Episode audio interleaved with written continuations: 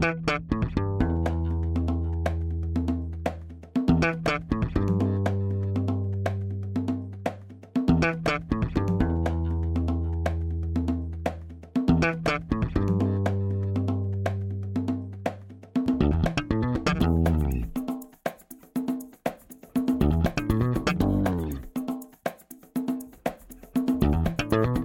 Este é o Tapa da Mão Invisível, podcast destinado àqueles que querem ouvir ideias que abalam sociedades e que não são ditas na mídia tradicional.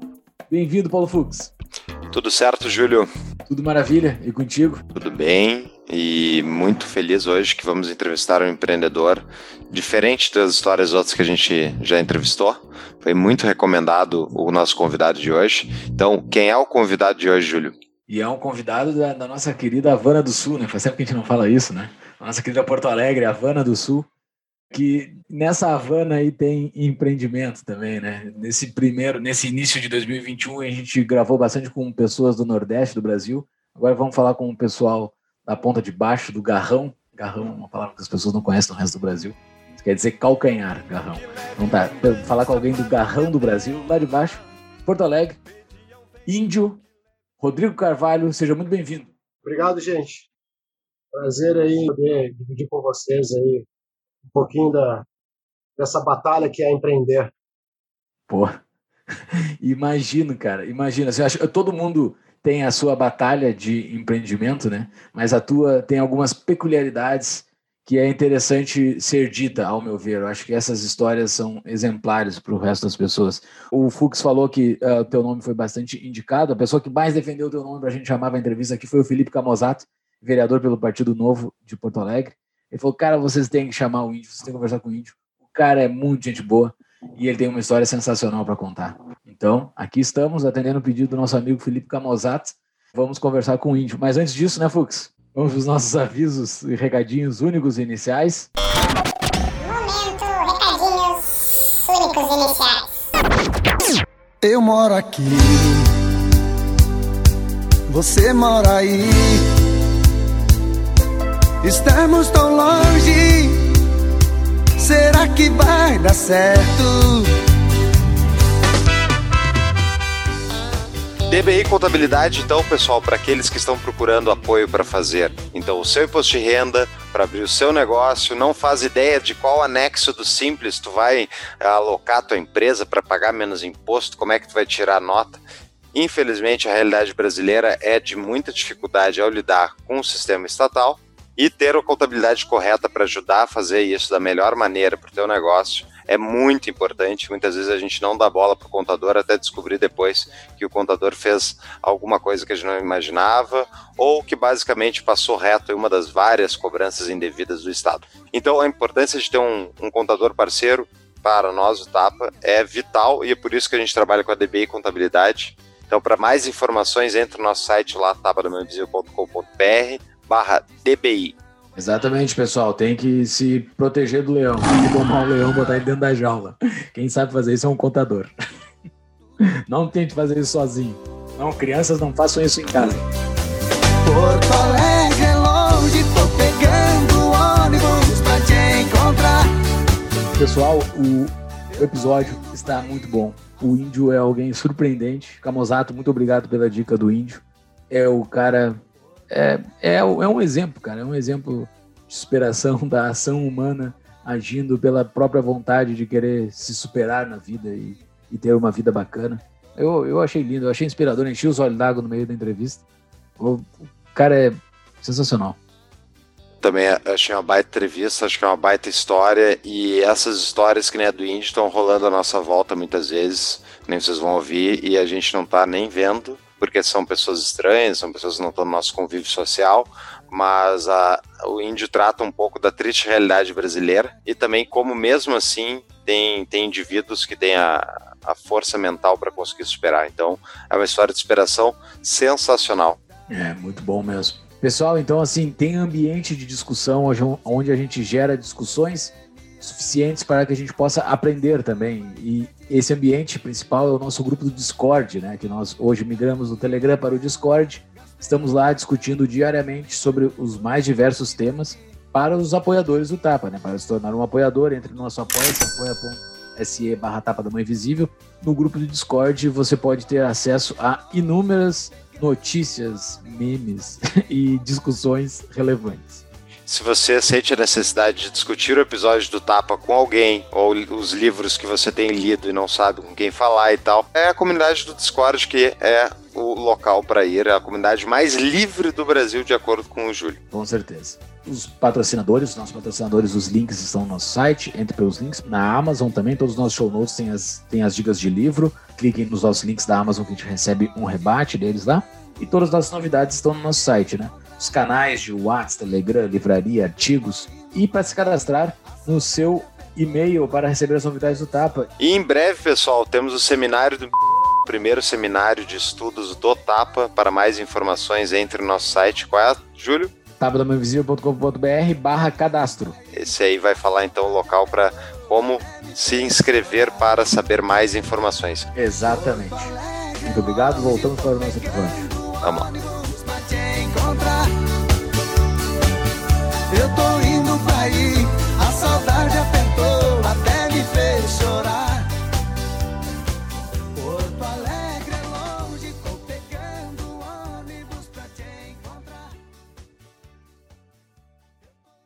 Primeiramente, pessoal, eu vou apresentar vocês para o nosso amigo, aqui já vou dizer que é amigo, né? Já vou pegar uma intimidade aqui. Nosso amigo Rodrigo Carvalho, o índio. Ele é nascido e criado em comunidade de vulnerabilidade social, construindo sua carreira profissional dentro do ramo de gastronomia e entretenimento por 27 anos. Há cinco anos, empreendedor do ramo de gastronomia e entretenimento. É sobre isso que a gente vai falar, sobre esse início da tua carreira, sobre o desenvolver da tua carreira e como é que chegou até aqui. Só para a gente passar uma régua aqui, eu posso te chamar de índio. Então, índio é, o- é, o, é, o, é o teu nome, é o teu apelido, como é que é? Ah, então, vamos lá. Deve me chamar de índio, né? Porque eu sou descendente indígena, né? Na realidade, minha bisavó era uma. Acho que todos nós brasileiros somos, né? Mas minha bisavó era índia de tribo, e então, desde pequeno, aquelas coisas que sempre foi colocado, foram colocados apelidos, né? Nós, enquanto jovens, eu tenho 44 anos, era muito comum, né? Apelidar alguém, meu apelido desde criança sempre foi índio, e eu levo isso acho que há de eterno. e todo mundo, todo mundo, não, não, não tem exceção, me chama de índio, eu não tenho problema com isso. É Rodrigo meu nome, mas é, é índio. Fechado, então. Beleza. Beleza, fechado, índio. Cara, só para a gente começar, a gente fala para todo o Brasil aqui, pessoas de todo o Brasil não conhecem a capital dos gaúchos, né? Tu és da, do extremo sul ali, né? Tu és da Restinga, né? Da parte de baixo de Porto Alegre, do- da parte sul de Porto Alegre. Tu nasceu ali? Como é que foi a tua infância ali? Bom, então, como eu falei, né, eu tenho 44 anos, tenho quatro filhos.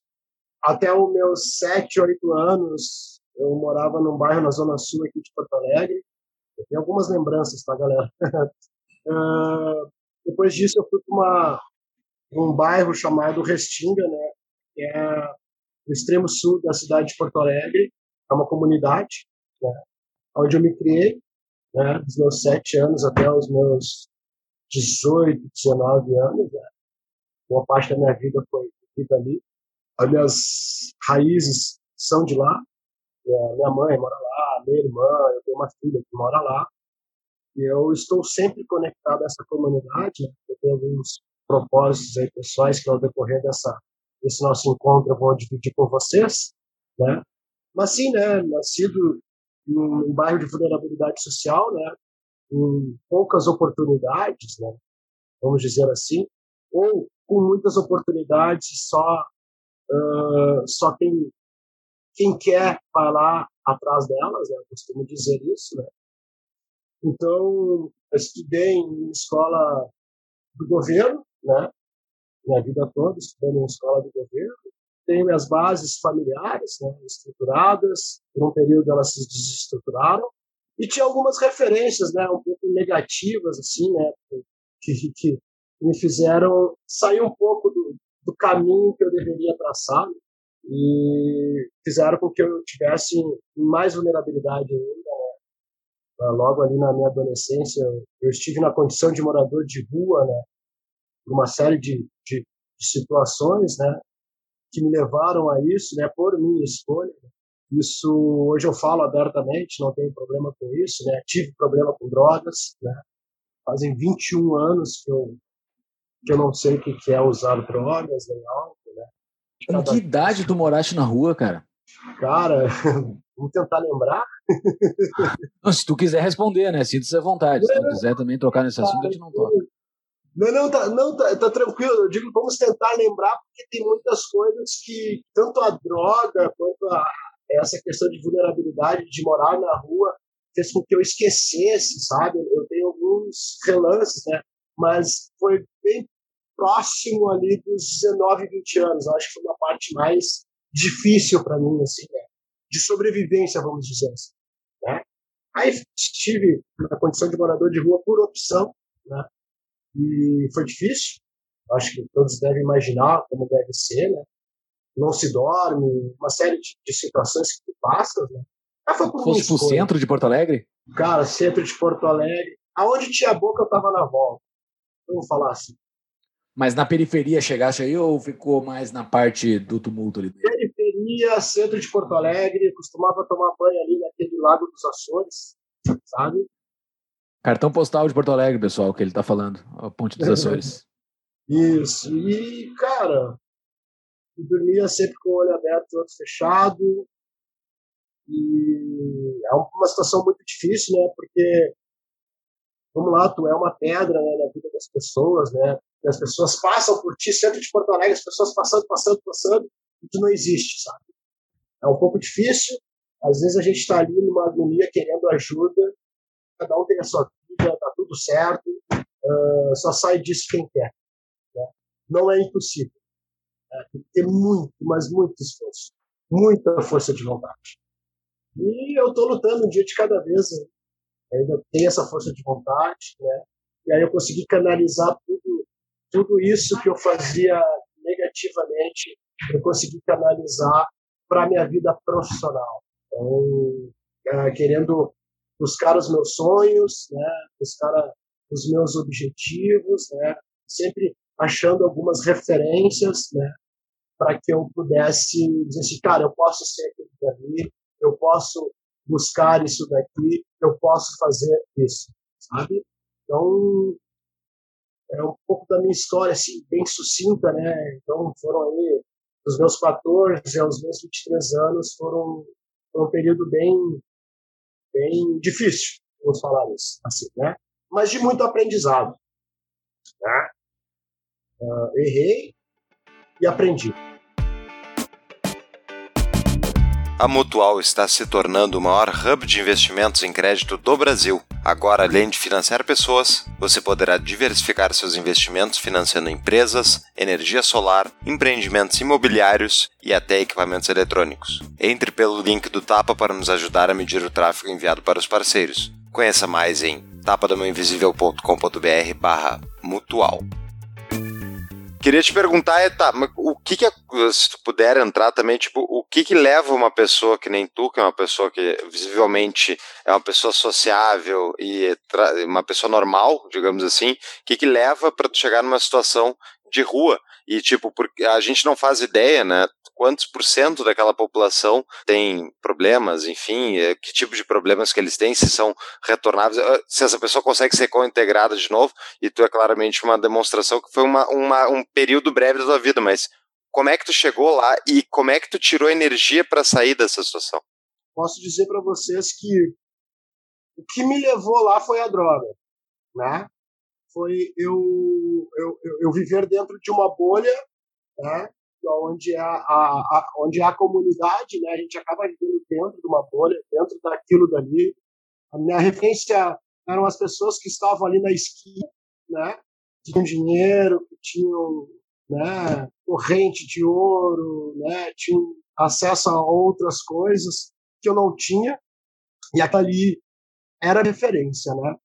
Então, o que me levou até a rua foi a droga, né? E o que me tirou eu vou te ser bem sincero, foi algo mai, mai, maior que eu, tá?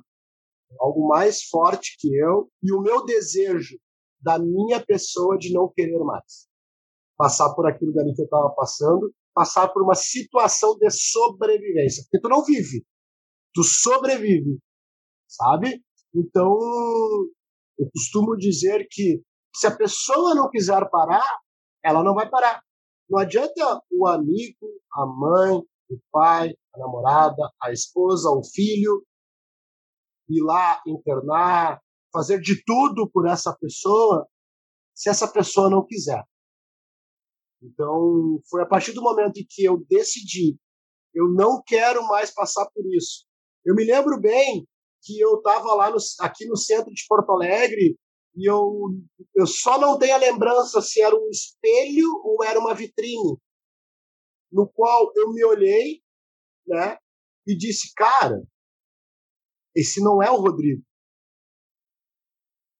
Né? Eu acho que todo mundo tem acesso para ver quando a pessoa está passando por uma situação de dificuldade com as drogas, sabe que ela se modifica fisicamente, né?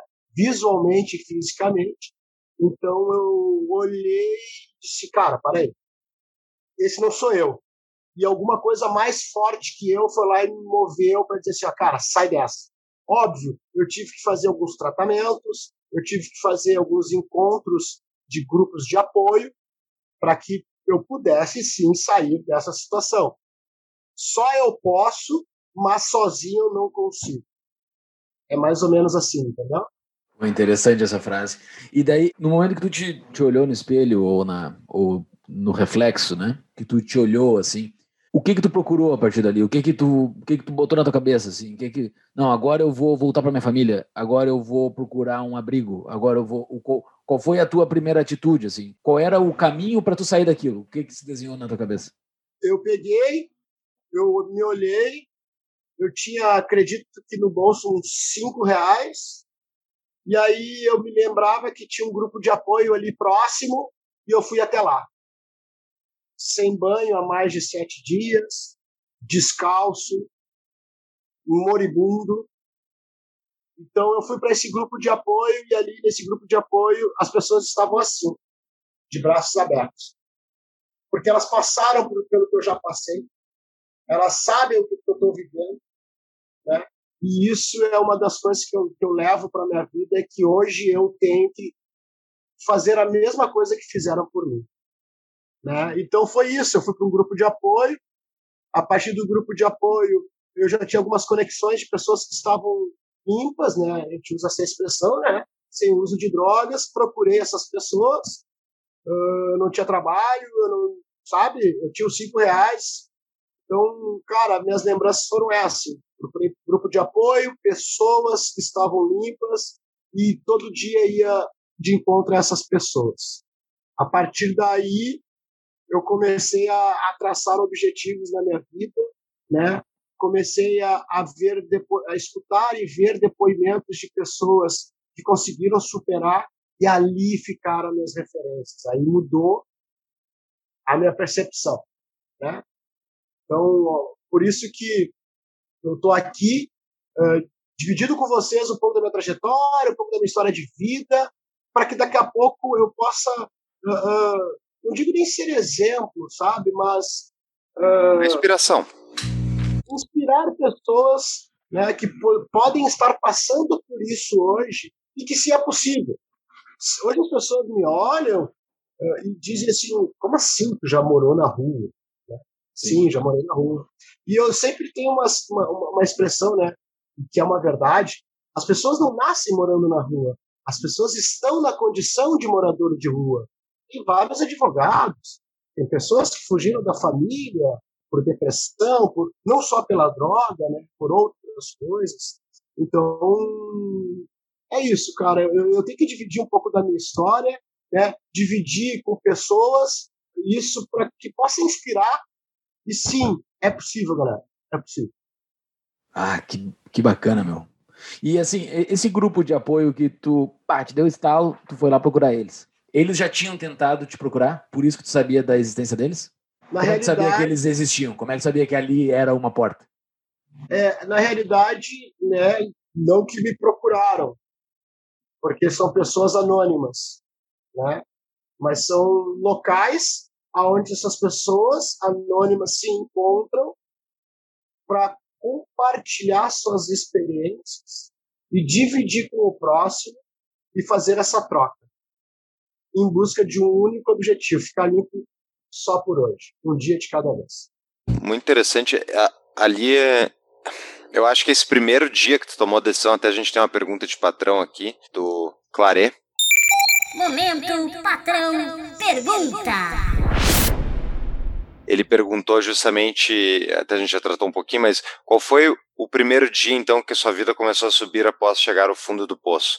Então o que aconteceu nesse dia? Tu já comentou que tu te viu, daí tu foi no grupo de apoio, mas esse certamente tu teve a vontade, enfim, é natural isso, a vontade de recair. Como é que tu lidou com isso? Como é que tu te manteve constante justamente no momento que tu estava mais vulnerável, mais exposto a como é que teve força de vontade para seguir esse um dia a mais?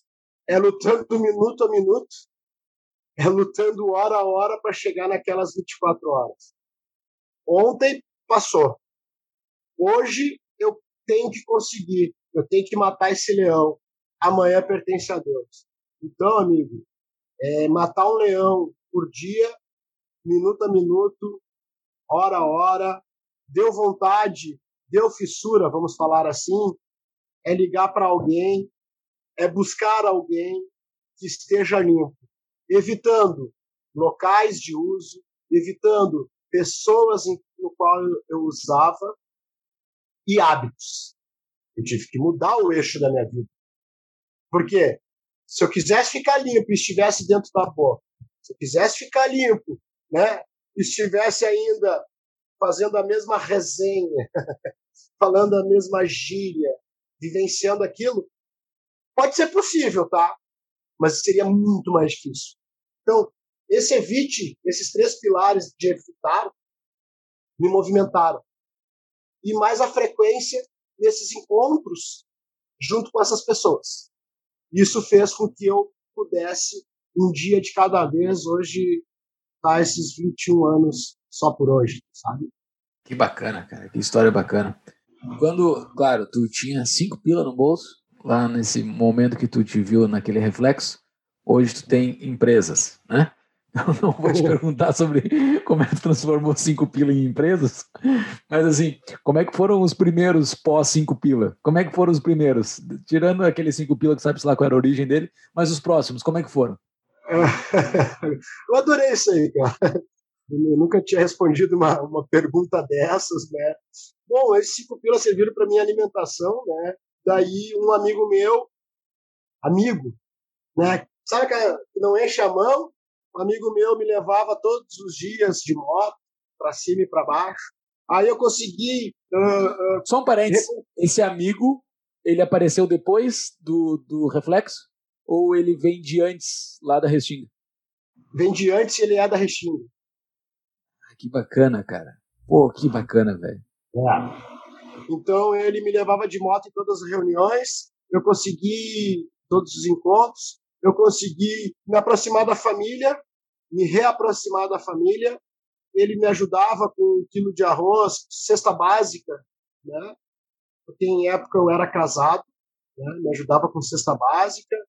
E aí, cara, eu sempre fui um cara. Meu pai sempre disse uma coisa: na tua carreira profissional, não seja mais um, seja o.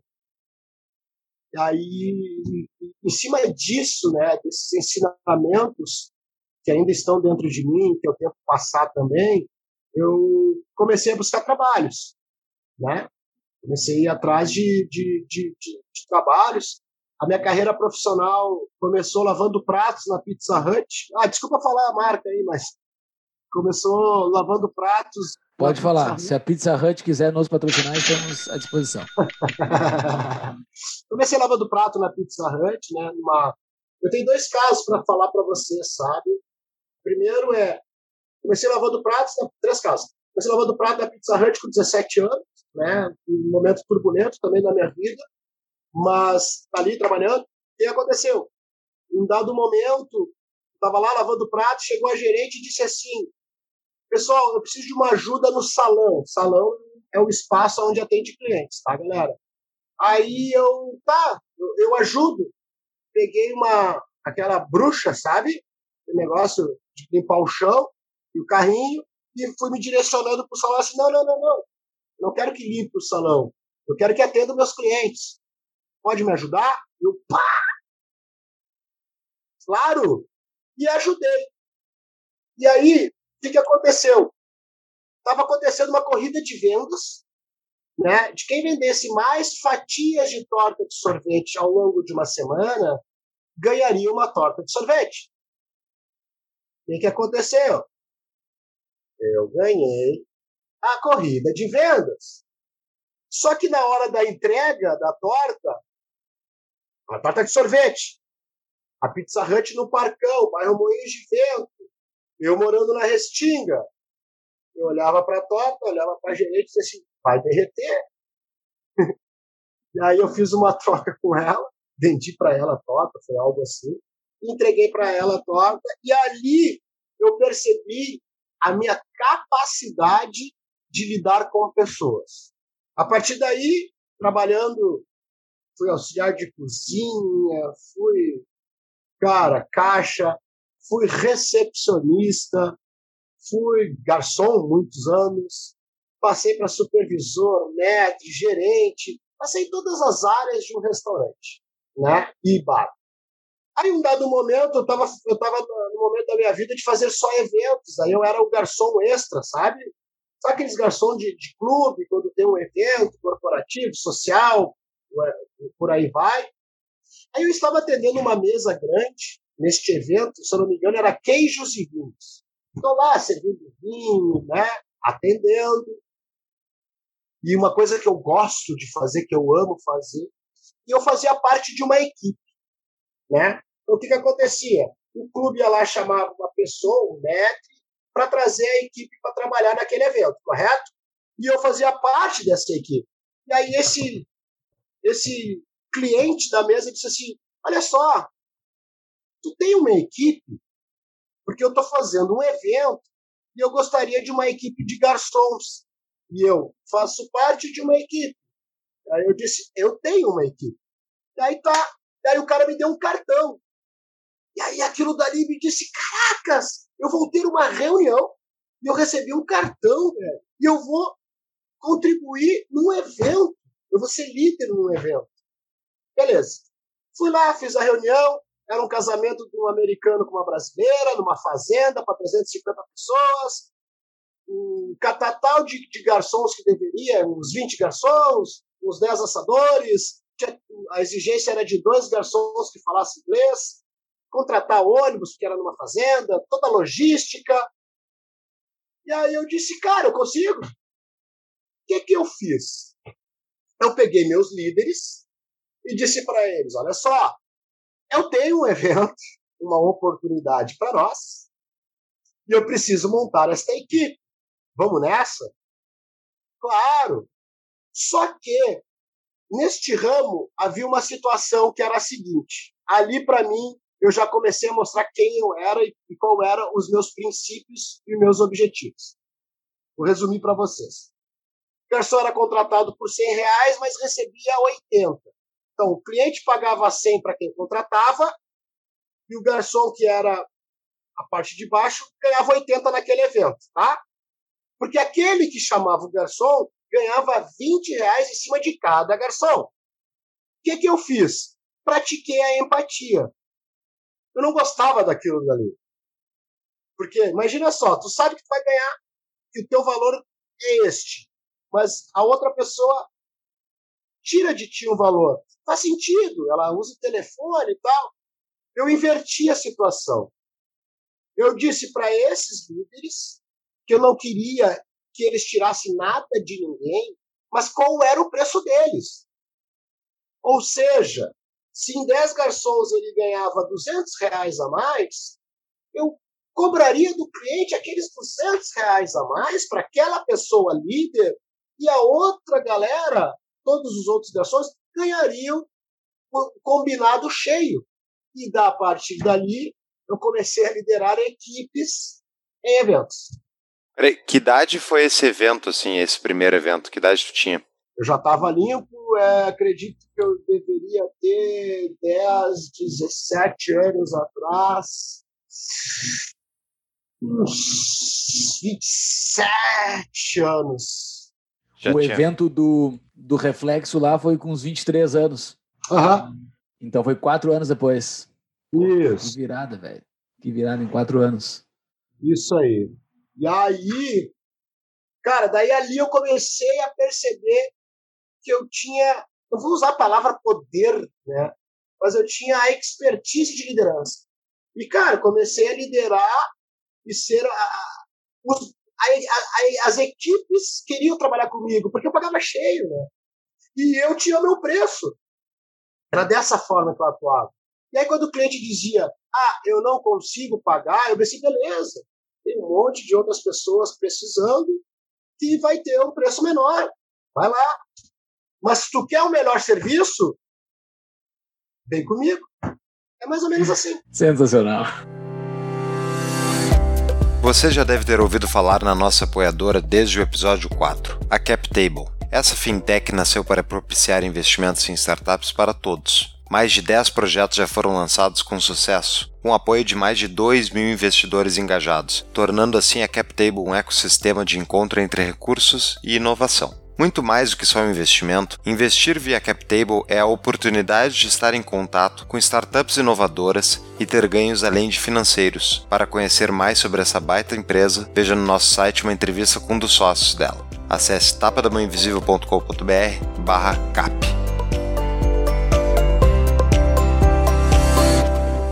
Qual foi, tu acredita então, essa estratégia que tu fez de primeiro alinhar os, interesses, os incentivos né, de quem estava pagando, de quem está fornecendo o serviço, mas qual é, tu acredita que é a principal característica desse primeiro serviço que tu trouxe, que os outros não trouxeram, em termos, tipo, essa preocupação que tu falou agora em relação à qualidade, isso era uma coisa que tu era o teu diferencial no mercado em relação aos outros? Sim. É sobre isso, sabe? Isso eu aplico dentro do nosso negócio aqui, eu e meu sócio, que é, é buscar sempre o melhor serviço, a melhor qualidade e ter a empatia com quem está entregando, de ponta a ponta.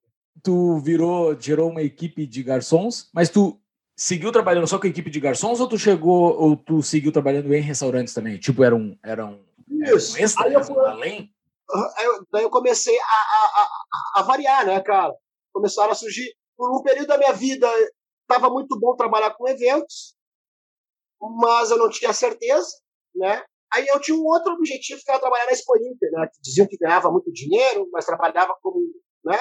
E aí para lá fui, me dei bem, e aí eu fui chamado para trabalhar dentro de uma... Onde eu fiz todo o meu network, foi dentro, e aonde a pessoa, hoje é meu guru, foi dentro da churrascaria Santo Antônio, ali da Dr. Timóteo, existe há 85 anos, se eu não me engano, do Jorge Aita, da sua família, trabalhando como garçom, e aí eu sempre me destacando ali com ele, ele sempre me dando oportunidades, né?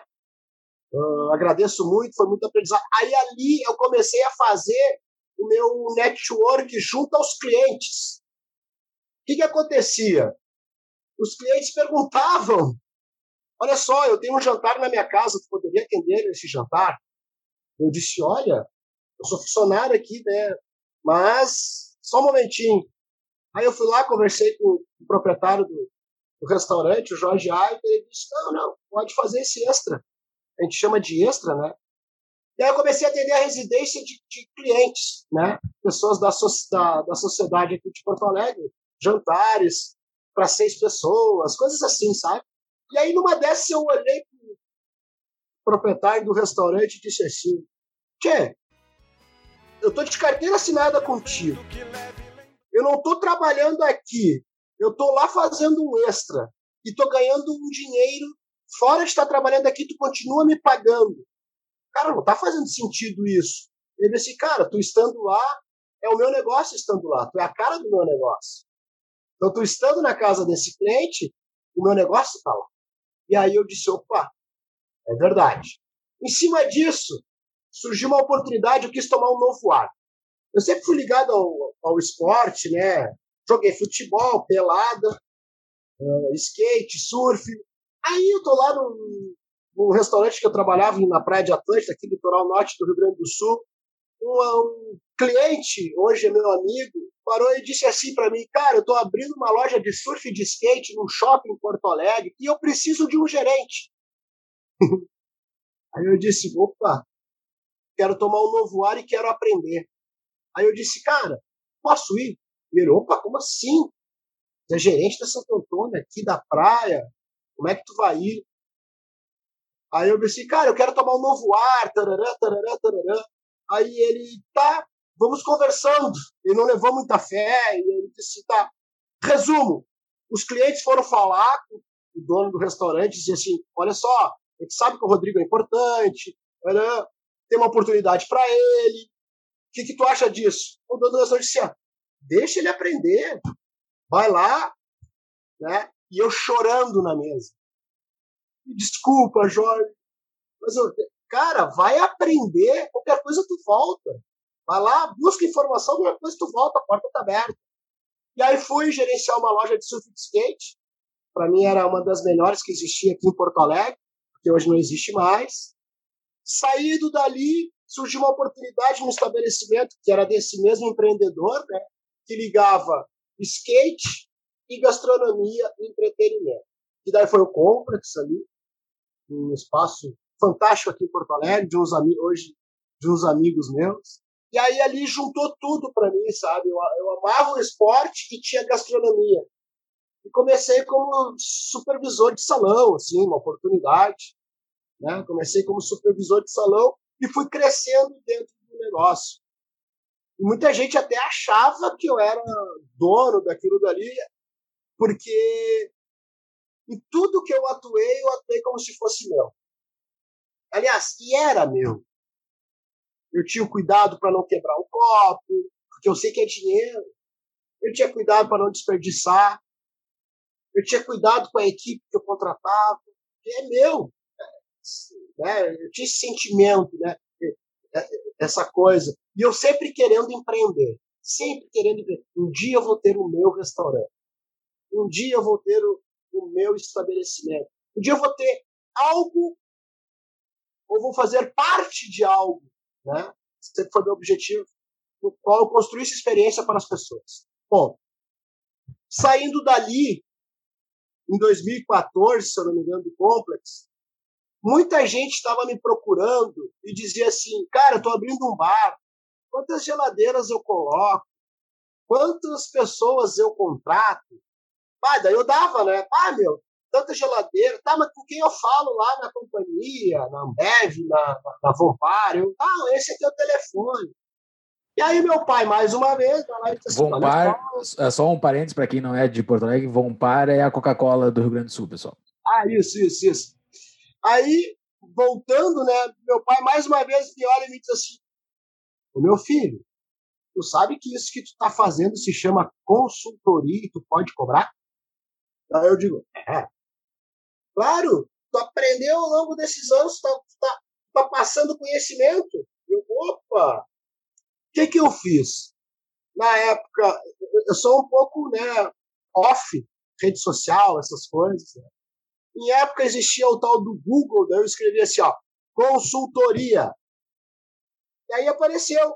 E aí eu comecei a estudar o que, que era consultoria eu mesmo, sem saber que tinham pessoas que faziam. E aí eu montei um plano de consultoria para bares e restaurantes que estavam inaugurando. E comecei a cobrar por hora. E aí tem vários estabelecimentos que eu fui lá, construí toda a história operacional, fiz elos de ligações, né? Eu tinha sempre a, a parte de estar ali junto, fazendo as coisas, né? quando inaugurava o estabelecimento, eu acompanhava né, por um período, e aí ia lá, entrava outra consultoria. Tava legal. Pô, né? Poxa, as pessoas já estão me vendo, eu já tô, sabe, eu, eu tô ajudando a. E aí, cada negócio que abria, eu digo, caracas, foram uns 40, tá? Bárbara. Umas 40 aberturas. Não, sensação, só uma dúvida. Tu já tinha daí saído das tuas funções de gerente e tal, de outros restaurantes. Focou 100% na consultoria.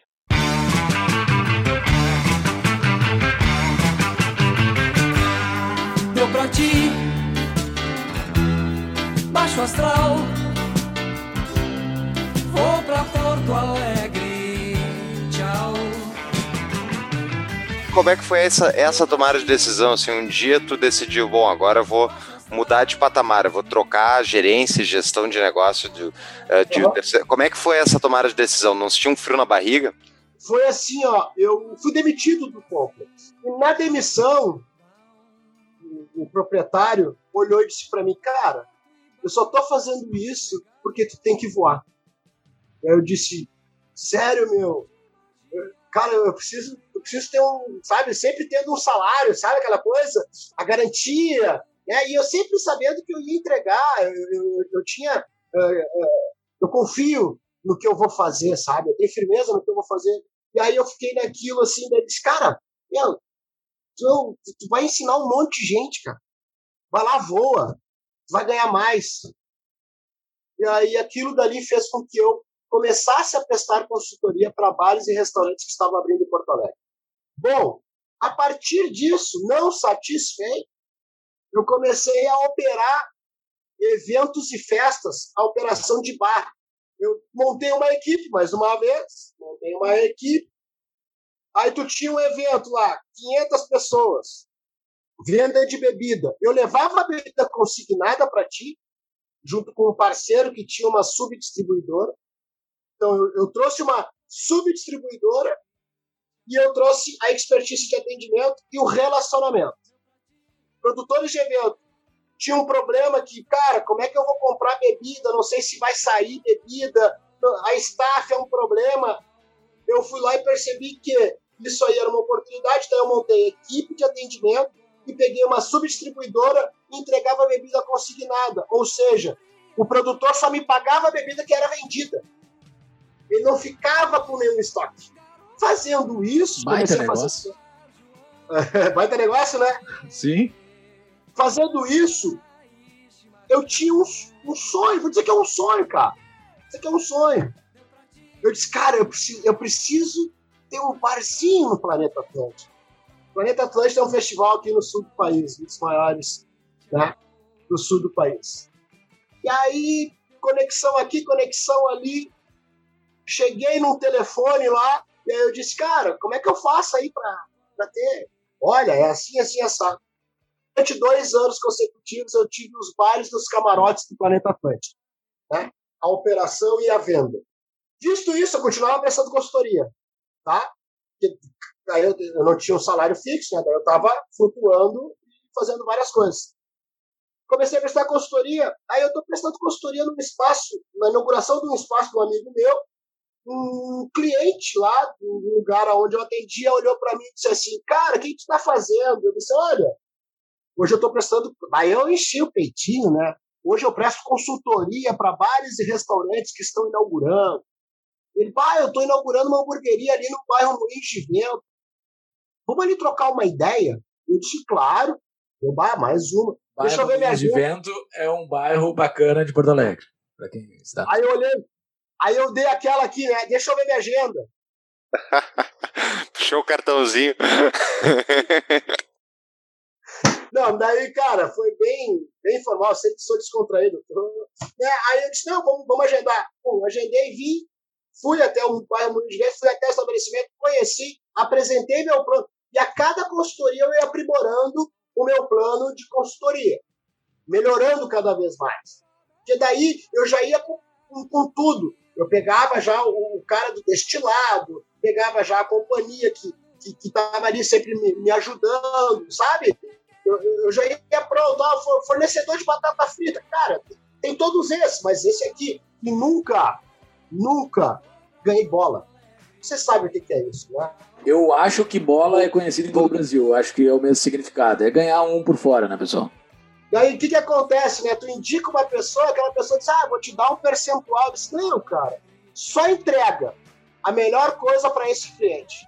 O meu preço está ali. O que, eu, o que eu vou ganhar é no meu trabalho com aquele cliente. Bom, eu sempre trabalhei assim. Isso já dá para ver desde lá quando eu disse que eu tinha um cliente, que eu, que eu tinha uma equipe de garçons no evento. Então, eu já venho construindo sobre isso.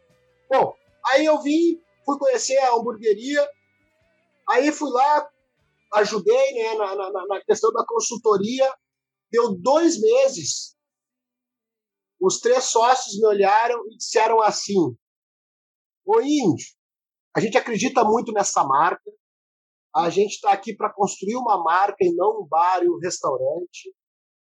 A gente acredita que a gente vai replicar este negócio em cinco anos em mais cinco a dez unidades. E a gente precisa da tua inteligência, né, da tua capacidade, para nos ajudar a construir essa história. Quer entrar na sociedade? Aí eu disse, me deu um fio na barriga, né, cara? Porque eu pensei assim, ah, eu vou ter meu negócio, cara, sabe? E aí eu, ah, deixa eu pensar. Aí, né, fui lá, pensei. Só que eu deixei claro, eu não tenho dinheiro para investir. E aí, não, mas isso não é o problema. Vamos fazer assim, o negócio vai dar lucro. O percentual que a gente está abrindo para ti, nestes lucros, vai abatendo a tua compra deste percentual do capital, vamos dizer assim. Aí eu pensei, opa, mas é que eu preciso de um prolabore, né, um saláriozinho pelo menos para sobreviver. Tudo certo. Aí eu recebi meu salário, tinha meu percentual e ia batendo. Né? Isso aconteceu em seis meses.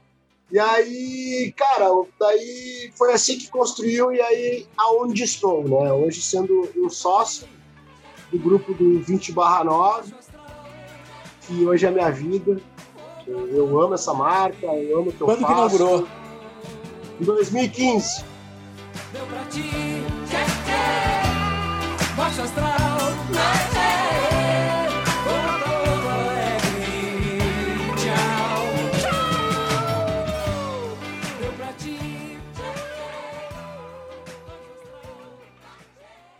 É, eu vim para Brasília em 2017, eu não cheguei a conhecer o restaurante. Próxima vez que eu for em Porto Alegre, e irei conhecer.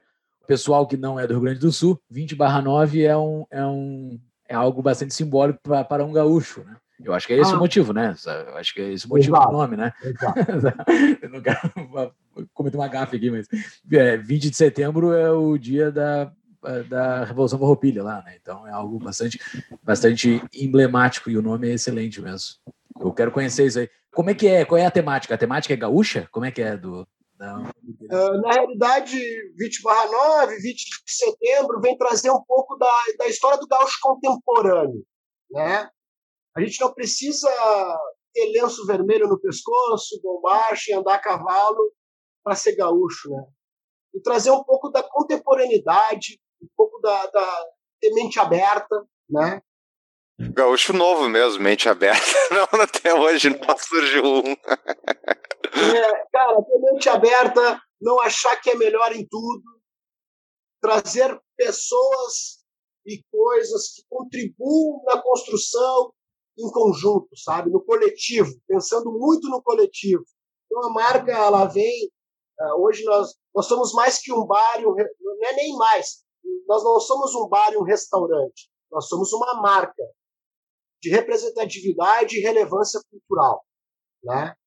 Então, aonde a gente quer construir um pedacinho do mundo em que a gente quer viver, menos fechado e mais sangue bom.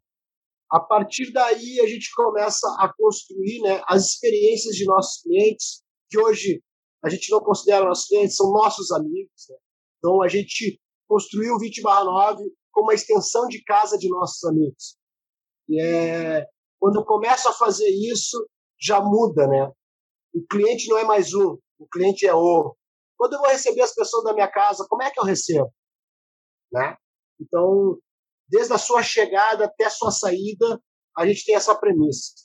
Extensão da casa de nossos amigos. E aí a gente se, se utiliza do restaurante e do bar como experiência de marca.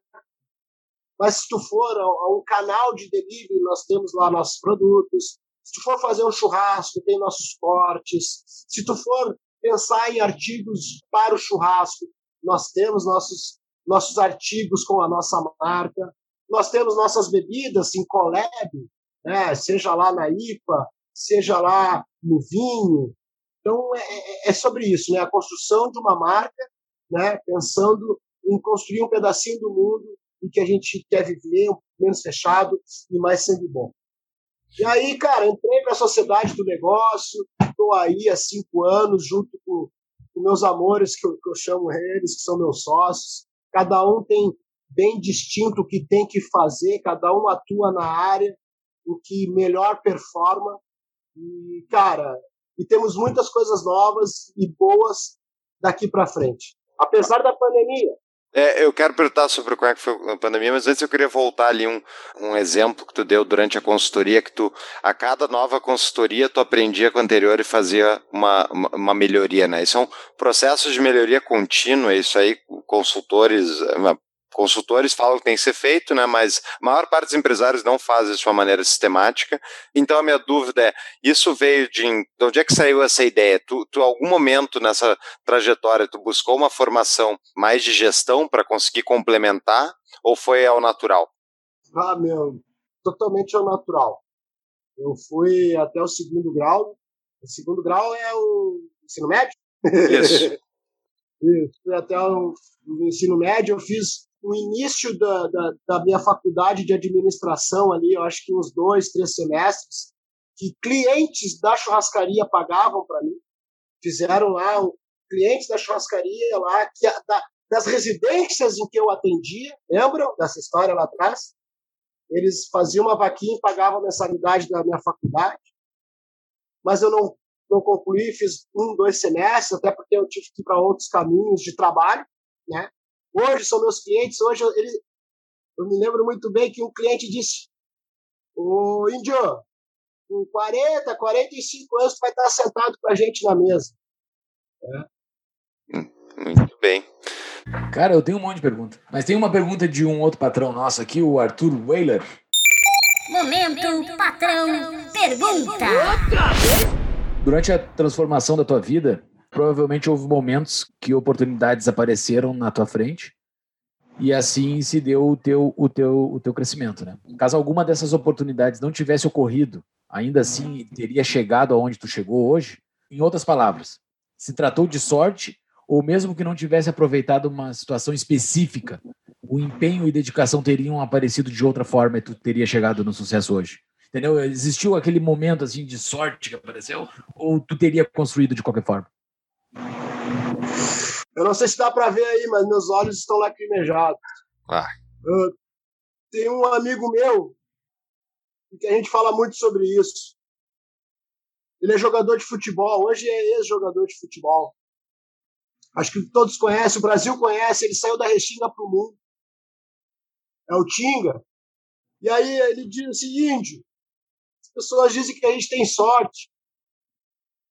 Mas, cara, Seis da manhã eu estava acordado. Ia dormir meia-noite, uma hora, quando às vezes não dormia, que às vezes era a festa rave que eu tinha que fazer a operação de bar. E aí eu costumo dizer, eu e o Paulinho, eu chamo ele de Paulinho, sorte é trabalho. Concordo 100%. Tinga, é um cara transformador também. É, até hoje ele é muito envolvido em causas sociais, é um cara diferenciado. Ia te perguntar antes da, da pandemia só. E trabalhar na noite, índio. Eh, eu, como alguém que muitos aqui já foram, vão à noite, hoje em dia não tem muito por causa da pandemia, mas a nossa experiência consumidor é muito diferente da experiência de quem está trabalhando e está tendo que lidar com um bando de gente bêbada, chata e tal. Então, tipo, da tua experiência na noite, a noite porto-alegrense brasileira mudou muito nos últimos anos. Para vocês mudou alguma coisa do outro lado do balcão, na hora de servir as pessoas, o atendimento, a demanda, enfim? Cara, uh, dizer para vocês que eu, um cara com, com, com, dependência química, né? Trabalhando na noite, vendendo álcool. Pois é. Né? Mas tudo limpo, né? Uh, e lidando assim, com pessoas bêbadas, com pessoas, né? Com... Cara, na sua felicidade, no seu momento, eu, eu tenho uma premissa, né? As pessoas podem usar droga ou, ou, ou, ou beber álcool, quem não pode sou eu. É, então, assim, comecei a trabalhar isso em mim para poder trabalhar na noite, né? No atendimento. E sim, no atendimento da noite, tu tem que, cara, tem que cativar teu cliente, tem que saber lidar com quando ele está fora de si, né? No sentido do álcool ou por outras coisas. Então, é, é mais difícil. Né? É cansativo e difícil, mas é um aprendizado.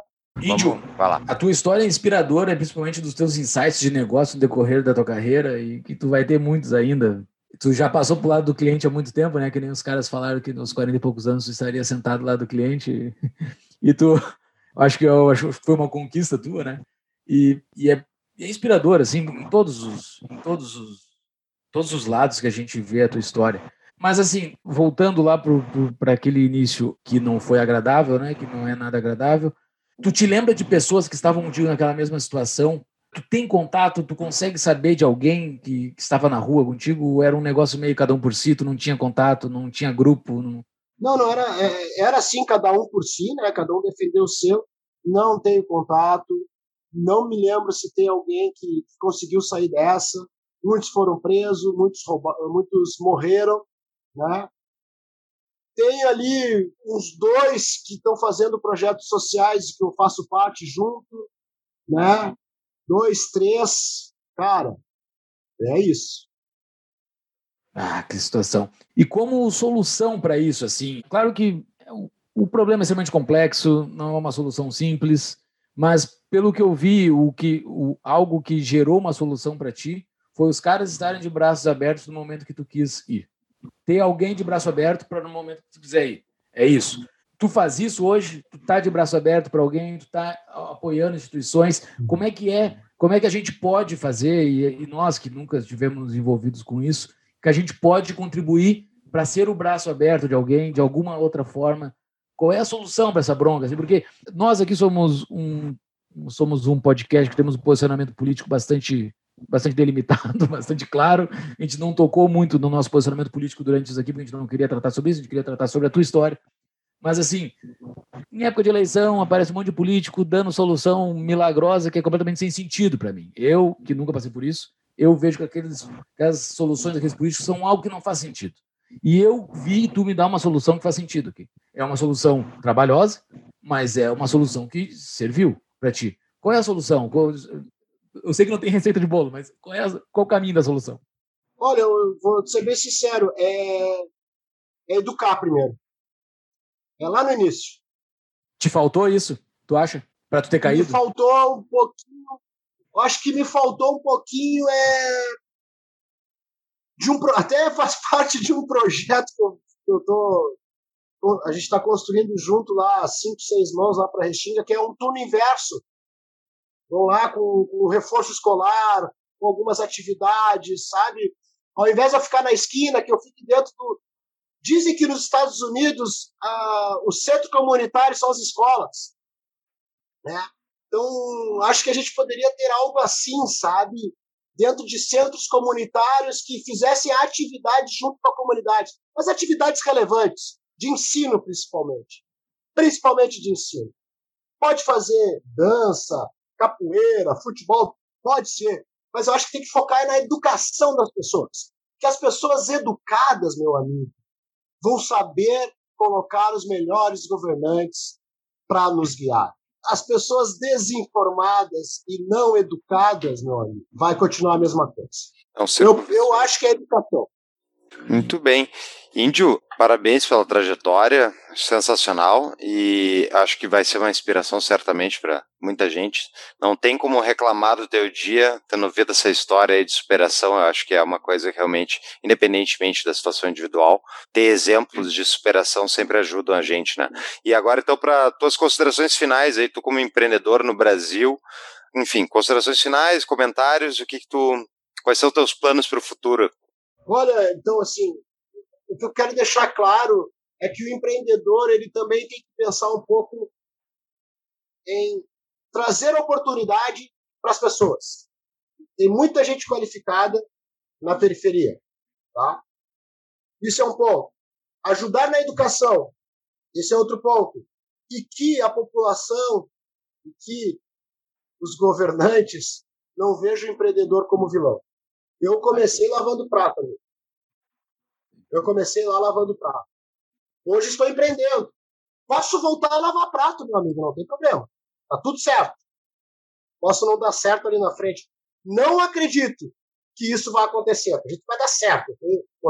Eu estou dando a minha vida para isso, né, e meus sócios também. Mas eu não posso ser o vilão. E a gente está lá fomentando a economia, contribuindo com, com as famílias, sabe? Muitas das vezes a gente passa até por vilão e tem uma carga tributária absurda. Eu acho que deveria, sabe? A gente trabalha, trabalha, trabalha, trabalha, trabalha, enche o copo e aí o que sobra é, um, é uma gota. Ó. É isso. E as pessoas acham que é um copo cheio. Sim. Mas não. Tá, meus amigos, era isso, cara. Cara, Índio, muito foi obrigado. um prazer te conhecer. Eu tava com Também. saudade de ouvir o sotaque de um Porto Alegrense raiz, assim. Fazia tempo que eu não ouvia. É coisa muito boa de ouvir. A gente tava ouvindo, a gente ouviu o sotaque esses dias de, de, de cearense, de, de pernambucano, mas agora Porto Alegre matou a saudade. Muito sucesso no teu empreendimento. Quero ver se em abril, quando eu for para aí, eu te dou um abraço e conheço o teu empreendimento. Me avisa aí pra mim te receber. Com certeza, a gente marca alguma coisa. E sucesso, cara. Muito sucesso pra ti, pra ti, pra tua família, pra todos que estão contigo. Valeu, Índio. Obrigado, viu, pela oportunidade, tá? Obrigado mesmo. Muito obrigado pela oportunidade, galera. E eu vou estar sempre aberto aí para poder dividir histórias com vocês aí. Quero que vocês tragam para mim também, que eu quero aprender. Valeu tudo. Obrigado. mais. Valeu, Índio. Até mais. Valeu, tchau, tchau.